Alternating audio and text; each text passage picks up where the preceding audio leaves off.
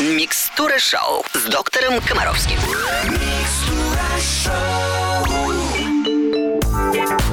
Я приветствую всех, кто слушает Русское радио. Здравствуйте! В эфире начинается субботняя программа с доктором Комаровским «Микстура шоу». Евгений Олегович, доброе утро.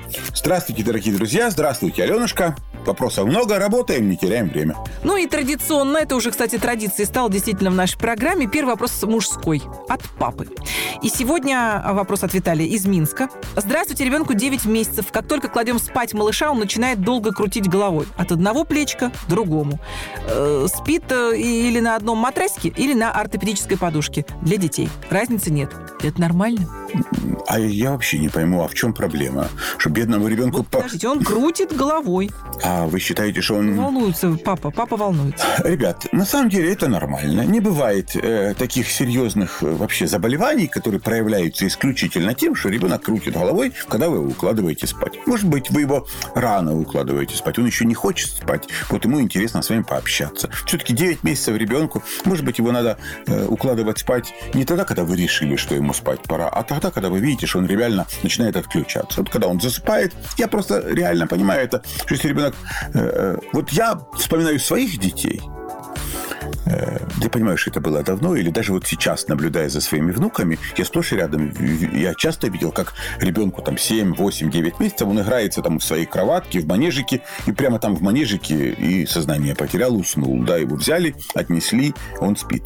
Теперь уже в своей кроватке. Просто очень часто ведь у нас возникает ситуация, когда мы укладываем ребенка в кроватку не потому, что он спать хочет, а потому что мы считаем, что ему пора спать. Вы понимаете? Ну вот мы его положили. Ему ж надо вообще разобраться с этой новой ситуацией и он э, оглядывается по сторонам, крутит головой. Вообще это нормально. И нормально то, что папа интересуется, переживает, волнуется, пишет нам письма. Это вообще здорово, когда папы участвуют в наблюдении за детьми и переживают за их здоровье. К сожалению, тем не менее, Ален, несмотря на то, что вот э, вы говорите и поощряете пап, но папа у нас, как правило, один из пяти. Чаще не получается, вы понимаете, к сожалению.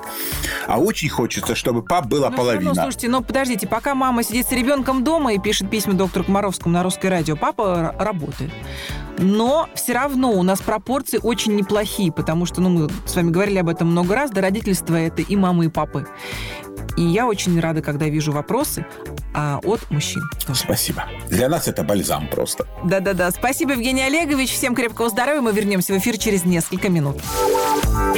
На русском радио продолжается «Микстура шоу», программа, в которой мы говорим о здоровье детей. На очереди вопрос от Татьяны из Тамбова. Помогите, я делаю что-то не так. Здравствуйте, уважаемый Евгений Олегович. Стараюсь делать все по вашим советам. Проветриваю, увлажняю, гуляем. Но младший сын, ему 2,6, болеет каждый месяц. И уже два раза был бронхит. Я не знаю, что делать. Подскажите советом, прокомментируйте. Спасибо большое. Татьяна, представляете, какой у вас здоровый ребенок? Он болеет каждый месяц. Вы представляете? То есть, если ребенок болеет 10 раз в год, о чем это говорит, Ален, ты уже знаешь. Что он есть... 10 раз в год выздоравливает. Правильно. То есть, у ребенка прекрасный иммунитет. Он где-то находит все время респираторные вирусные инфекции, выздоравливает, находит новые. Поэтому главная проблема, наверное, не в ребенке. Он как раз отличный, здоровый, замечательный. А в том, что он все время где-то их находит. Если он посещает детский коллектив, понятно где. Если не посещает, то вопрос не к нему, вопрос к вам. Где это вы с ним ходите, что он находит эти инфекции? Или, возможно, есть другие взрослые или старший ребенок, который приносит инфекции в дом. Еще раз обращаю внимание к вопросу часто болеющих детях. Ребенок, посещающий детский коллектив по всем общемировым стандартам, болеет вирусными инфекциями от 6 до 12 раз в год. Главное в том, что, во-первых, эти инфекции заканчиваются без осложнений. То есть каждая ОРВИ не заканчивается отитом или воспалением легких. Это значит, ребенок нормальный. И второе, родители делают все для того, чтобы ребенок выздоравливал без применения серьезных лекарств. То есть все, что надо при увлажнить, проветрить, напоить, закапать в нос солевой раствор, если ну очень плохо, дать жаропонижающий. Все. В таких ситуациях нет ничего страшного. Бронхит, о котором вы говорите, это нормальное проявление вирусной инфекции, если у вас было 12 ОРВИ за год, а только две из них сопровождались бронхитами, это тоже не повод суетиться. Главное, что вы должны четко понимать, это для вас уже очень важно, что бронхит у детей и бронхит у взрослых это принципиально разные вещи. Бронхит у взрослых это почти всегда бактериальная инфекция и требует использования антибиотиков. Бронхит у детей это почти всегда вирусная инфекция и лечится он точно так же, как любые сопли. Воздух, питье, солевые капли в нос, терпение. Все. Поэтому ничего Олегович. страшного вы не рассказываете. Да. Скажите, пожалуйста, а вы сказали, вот в среднем, да, по мировой практике, от 6 до 12 раз ребенок, ну, в среднем в мире болеет ОРВИ. 6 и 12 раз. Это просто, типа, повезло, не повезло с ребенком? Да, да, как? да, да. Ну, есть Конечно. просто, и- Повезло с детским коллективом, да. иммунитета это не имеет. Нет, нет, не имеет. Ну, хотя бы потому, что, понимаете, какая ситуация? Если ребенок ходит в детский сад, и у него в группе пятеро детей, то, скорее всего, он заболеет 6-8 раз. Если он ходит в школу, где у него в классе 30 детей, скорее всего, он может заболеть все 12, понимаете? Именно поэтому э, во всем мире и принято считать, что, коль скоро дети так часто болеют вирусными инфекциями, то нельзя, чтобы с соплями заканчивалась жизнь человеческая. То есть ребенок должен продолжать учиться, гулять, общаться. Ну да, да. Ну и что? Ну, у всех сопли. Ну и все. Ну и что тут такого? Подумаешь, сопли. Сопли не мешают жить. Один заразил другого. Ну ничего страшного. Все дружно выработали иммунитет. Страшно не сопли. Страшно, когда каждая сопля, прости господи, повод назначить 25 лекарств. Вот это страшно. Согласна, Евгений Олегович. Мы обязательно вернемся в эфир через несколько минут. На русском радио. В эфире «Русское радио» прием ведет доктор Комаровский. Следующий вопрос от Ксении из Воронежа. Вопрос будет прям длиннющий. Так, здравствуйте, доктор Комаровский, СОС. Очень хотелось бы узнать у вас следующее. Ребенку 5 лет, третий в семье, разница со старшими 10 лет и 12 лет. В садик не ходит, живем в небольшой деревне, все время находится со мной. Развивается нормально, рисует, учит стихи, поет песни, танцует, очень любит счет, знает некоторые буквы. Проблема вот в чем. За весь период своей жизни он почти никогда не говорит, что любит маму, папу, брата, сестру. Обзывает всех членов семьи очень обидными словами, постоянно бьет всех родных. Отца называет только по имени, если что не по его, очень обижается, сам может играть, но очень редко. Всегда просит, чтобы с ним играли. Если отказываемся, ходит по пятам, пока не поиграет. Своими делами никому не дает заниматься, максимум минут пять. В семье мы не ругаемся, с мужем живем душа в душу. У старших таких проблем не было. Уже хотим уйти из дома от него. Житья нет никакого. К слову сказать, младший сын любимый, зацелованный, обласканный. Почему такой невоспитанный, не пойму. Помогите. Вы же понимаете, что всегда трудно обвинить в невоспитанности ребенка при наличии рядом родителей, которые считают, что они его воспитывают.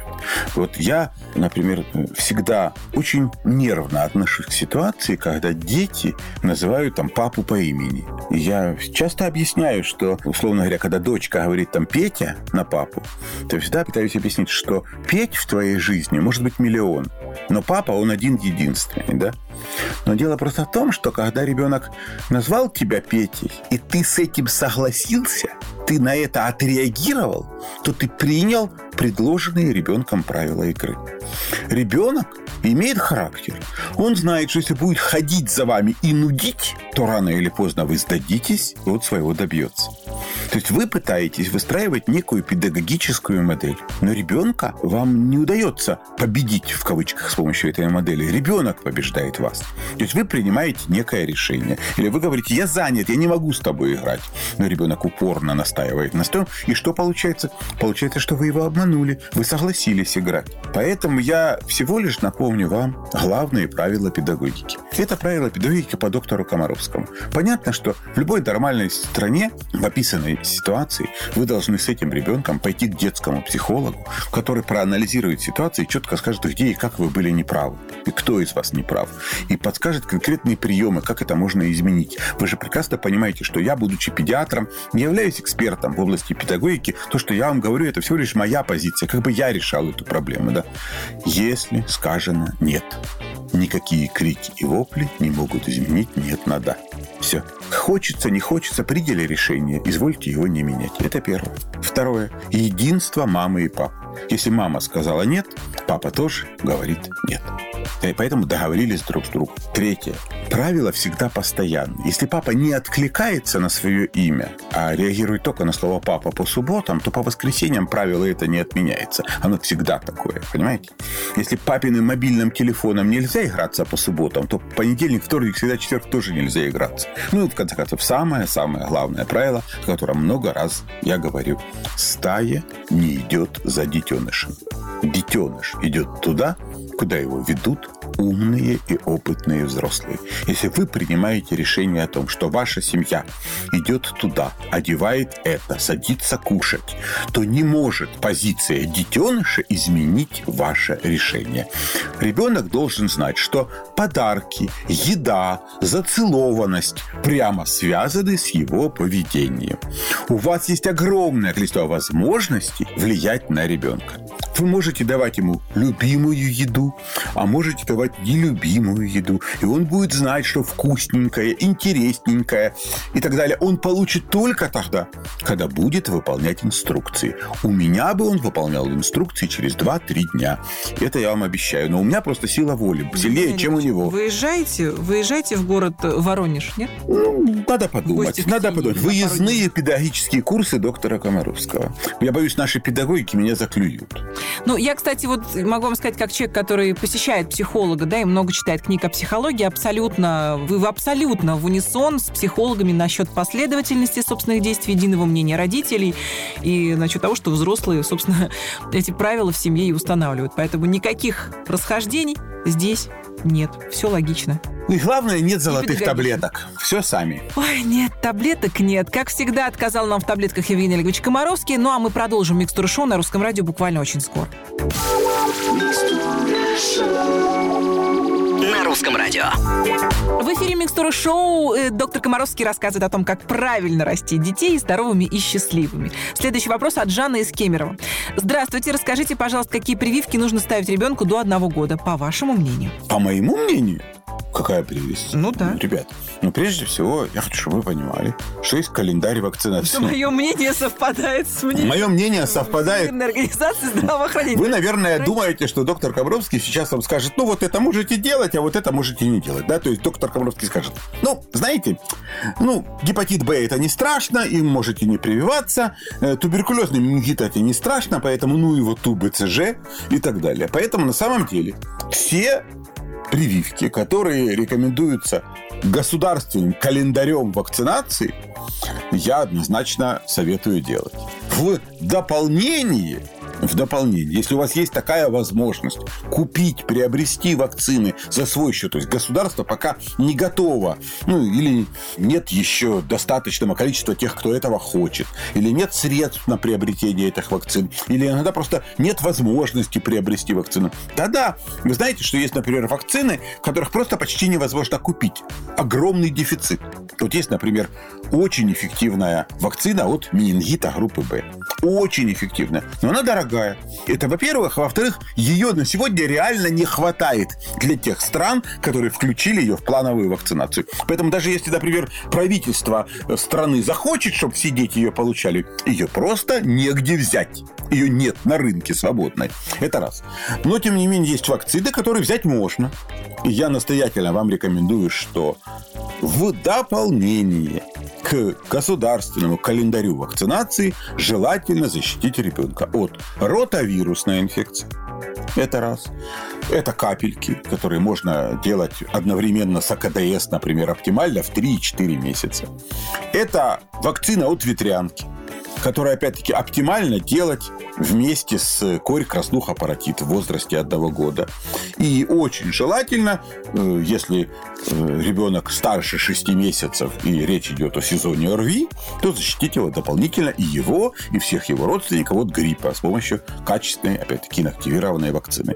Поэтому еще раз фиксирую внимание. Все разговоры о том, что есть вакцины которые все врачи считают обязательными, а есть что-то не надо. На самом деле каждая вакцина современная – это попытка уменьшить ваши шансы заболеть опасной для жизни болезнью с последствиями, которые могут быть самыми-самыми неприятными. Поэтому если у нас есть выбор встретиться с диким ветряночным вирусом или встретить с инактивированным вирусом и получить иммунитет, то о чем тут спрашивать? Я однозначно за, как человек, который очень часто видел э, негативные последствия инфекционных болезней. Спасибо, Евгений Олегович. Это «Микстура шоу» в эфире Русского радио. Мы вернемся в эфир очень скоро. На русском радио. На русском радио продолжается микстура шоу. Наш любимый доктор Комаровский дает профессиональные мудрые советы родителям. Да, и сегодня мы продолжаем вместе с Любовью. Она нам написала. Здравствуйте, доктор Алена. А, Евгений Олегович, такой вопрос. Дочка 2,5 э, года. Невролог, хирург поставили диагноз «приведенные стопы». Хирург сразу прописал носить ортопедическую обувь. Читала вашу статью в интернете, что обувь не лечит стопы. А как быть тогда с этим? К какому врачу идти? Как это исправить? Спасибо. В подавляющем большинстве случаев это не лечится вообще никакой обувью. Это лечится естественными физиологическими нагрузками на стопы. Это лечится, например, очень здорово, когда вы бегаете босиком по песку. Это вообще шикарно. Когда ребенок много ходит по лестнице, вообще много бегает. Таким детям нежелательно создавать условия для того, чтобы они ходили на цыпочках. Ну, то есть, например, ну, что-то типа самоката использовать. Вот это плохо, например, да. Но в целом, э, два года, пять месяцев, у вас э, нога продолжает расти и развиваться. Ничего страшного, особого, неврологического, опасного в этом диагнозе нет. Главное, чтобы вы не сдерживали, а наоборот поощряли физическую активность ребенка с нагрузкой на ножки. Поэтому ребенку вашему желательно много бегать. Вот это самый лучший способ лечить его. Ну и, соответственно, удобная, правильная, легкая обувь с небольшим супинатором, с небольшим каблучком, не экономить на ее качестве, не покупать ничего на вырост. Короче говоря, э, любые ботиночки с фиксацией голеностопа. Собственно, вот все, что вам надо. И, конечно же, еще раз прошу, очень важно правильно провести лето, где хотя бы правильное лечение будет такое, когда вы позавтракали в 7 утра, а потом взяли детеныша и пошли по пляжу, босые, по линии прибоя. Понятно? Два километра в одну сторону, два километра назад. Это самый лучший способ. Но это намного сложнее, чем играться в игру под названием «Ортопедические ботиночки». Евгений Олегович, еще вы как-то рассказывали, я вот хотела уточнить, к, к этому моменту или не к этому, да, не всегда есть возможность там оказаться на море, и не сезон, или там нет возможности. Помните, вы как-то говорили в одной из программ, что достаточно, если ребенок будет бегать по разным поверхностям. Чуть-чуть побежал по ковру, чуть-чуть по паркету, чуть-чуть там по линолеуму, чуть-чуть там еще почему-то. Ну, это речь шла скорее о профилактике плоскостопия. Uh-huh, uh-huh. В данной ситуации тема чуть-чуть более жесткая, uh-huh. но по большому счету главное, главное, еще раз говорю, в такой ситуации не сидеть на диване и болтать ногами, а двигаться, бегать, прыгать, скакать, и все это временные мелкие неприятности. Ну и крепкого здоровья всем, кто сейчас слушает русское радио. Мы обязательно вернемся с Евгением Олеговичем через несколько минут.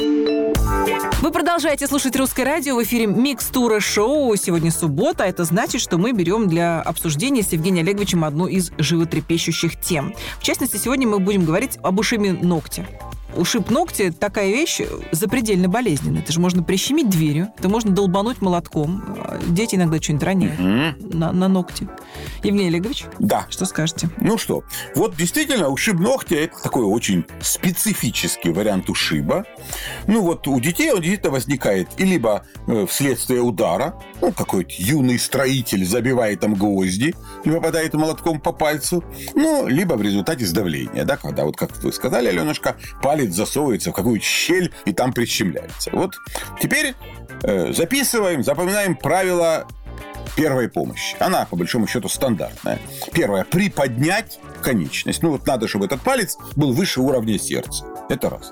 Второе. Придавить поврежденный ноготь. Ну, причем тут не обязательно повязка. Как можно просто придавить? придавить. Да, там же произошло, э, сосуды лопнули, идет кровотечение ага. под ногтем. И поэтому надо что сделать? Придавить, чтобы не было, чтобы не выливалась кровь под ноготь. Придавить, э, еще раз фиксируем, это не обязательно повязка, это можно просто взять рукой взрослого, придавить вот этот вот э, на ноготь, надавить. Дальше. Приложить холодное. Ну, например, опустить вот палец в стакан с холодной водой. Или засунуть его в мороженое. Как, как мы любим. Опять, поняли? Да, да, да, да, да. Дальше. После того, как подержать его там под холодом минут 5-10, потом вымыть поврежденный палец мыльной водой, высушить.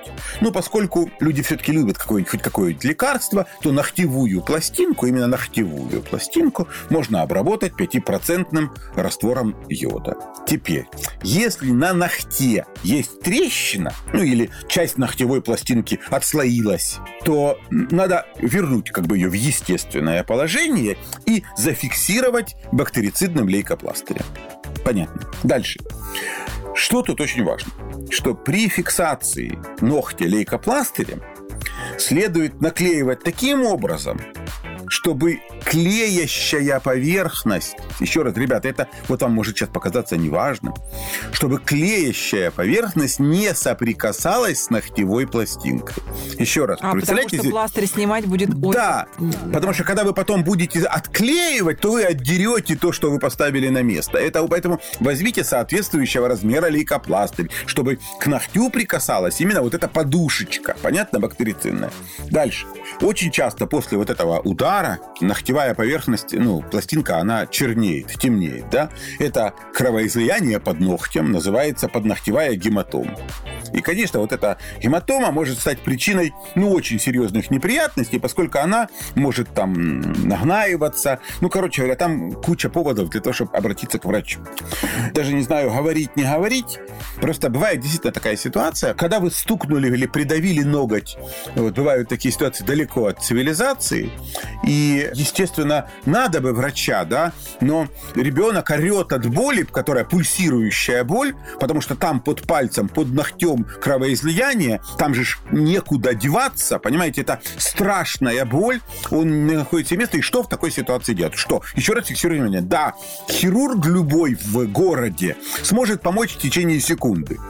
А что делать, если вы в деревне, вам автобус в город пойдет там через сутки или грязь кругом, вы выехать не можете. Поэтому в такой ситуации, объясняю, правило неотложной помощи. Оно выглядит страшно, сделать это страшно, но на самом деле это все элементарно. Дело в том, что в самом ногте, вот в ногтевой пластинке, да, в ней нет нервных окончаний. То есть он не болит. То есть вы можете в него там резать, царапать, это не больно. Поэтому что надо сделать?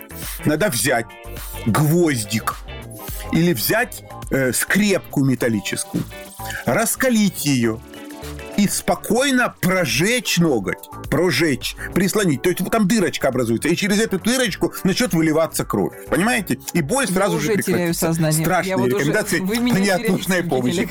С моим научно-фантастическим Но, возможно, если нас слушают...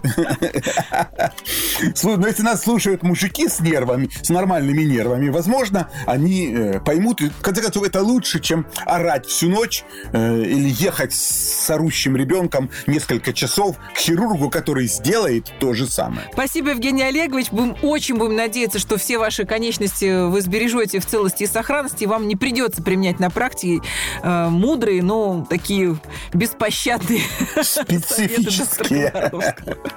Спасибо, Евгений Олегович. Мы будем заканчивать на сегодня. Я вас благодарю за чувство юмора, за мудрость, ну и спокойствие наше. Всем удачи и пусть не понадобится. Удачи. Вот-вот.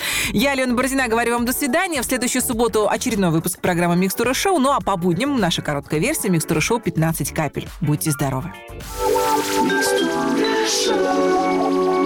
Все лучшее детям.